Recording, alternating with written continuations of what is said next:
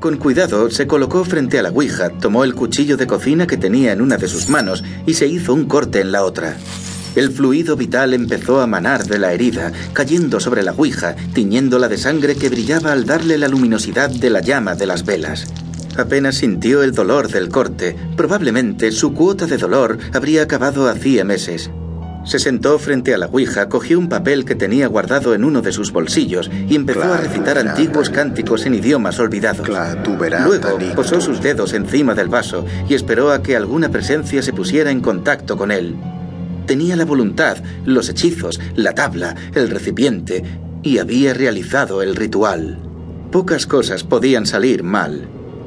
De repente, varias velas se apagaron de golpe y el vaso inició su paseo por la Ouija sin que mediase fuerza alguna por parte de Alejandro, quien no se sorprendió al verlo moverse solo, pero tampoco se alegró, simplemente no sentía nada, al menos nada bueno.